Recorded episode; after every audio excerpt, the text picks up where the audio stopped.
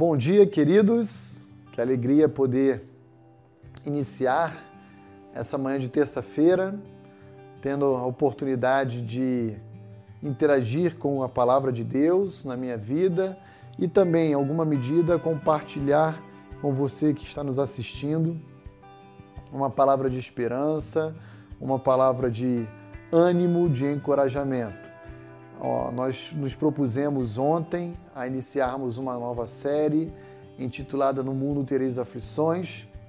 E quando nós pensamos em aflições, não existe crente, não existe ímpio. Elas existem para toda a raça humana, porque todos pecaram e destituídos estão da glória de Deus. E aí um dia nós que fomos alcançados pelo evangelho de Cristo nos reconciliamos com o Pai por meio da cruz, mas continuamos vivendo debaixo ah, aqui desse mundo ah, da realidade da queda. Ah, embora não sejamos mais escravos do pecado, nós continuamos diante da presença dele no universo. E por causa disso, as aflições nos alcançam. Nos alcançam de inúmeras formas, né? Ah, das formas mais variadas. Às vezes, num acidente de trânsito, quando você nem menos esperava, de repente amanhece mal e pega, ah, vai ao médico e encontra um diagnóstico, ou você vai para o seu trabalho e chega lá, tem que passar no RH porque é demitido. Ah, e, e, as aflições existem, elas estão diante de nós. Ah, nosso desejo é para que os dias bons sejam infinitamente superiores aos dias maus.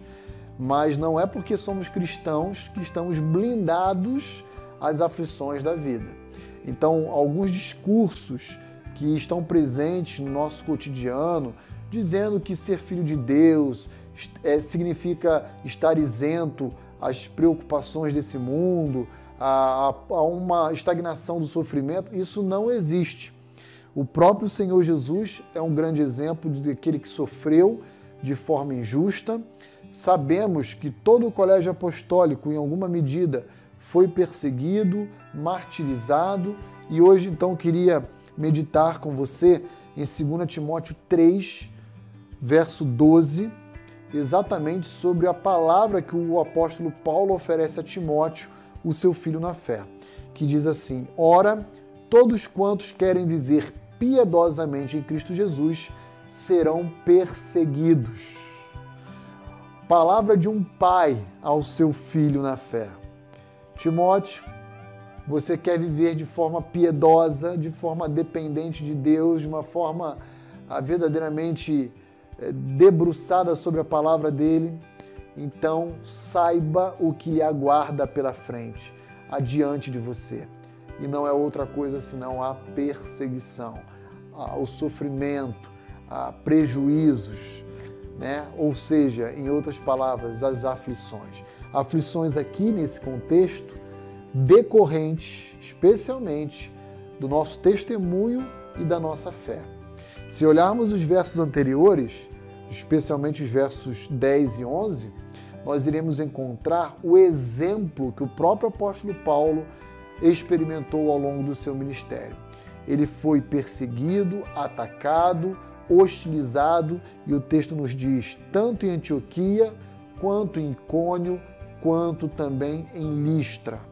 E aí no verso 12, Paulo diz: Tem certeza que você quer viver de forma piedosa, Timóteo? Então ouça a palavra do seu pai. Você será perseguido. As aflições elas estão aí para todos.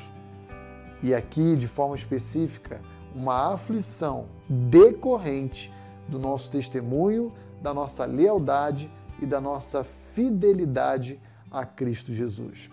De maneira que eu queria encorajar a você a viver e experimentar essa grata aflição, porque sofrer pela causa do Evangelho, por amor a Cristo, na verdade, aos olhos de Deus, é um prêmio, é uma dádiva, eu diria assim. O mundo olha para esse discurso e diz: vocês são loucos, mas Deus e a opinião dele a respeito dessas circunstâncias diz o contrário.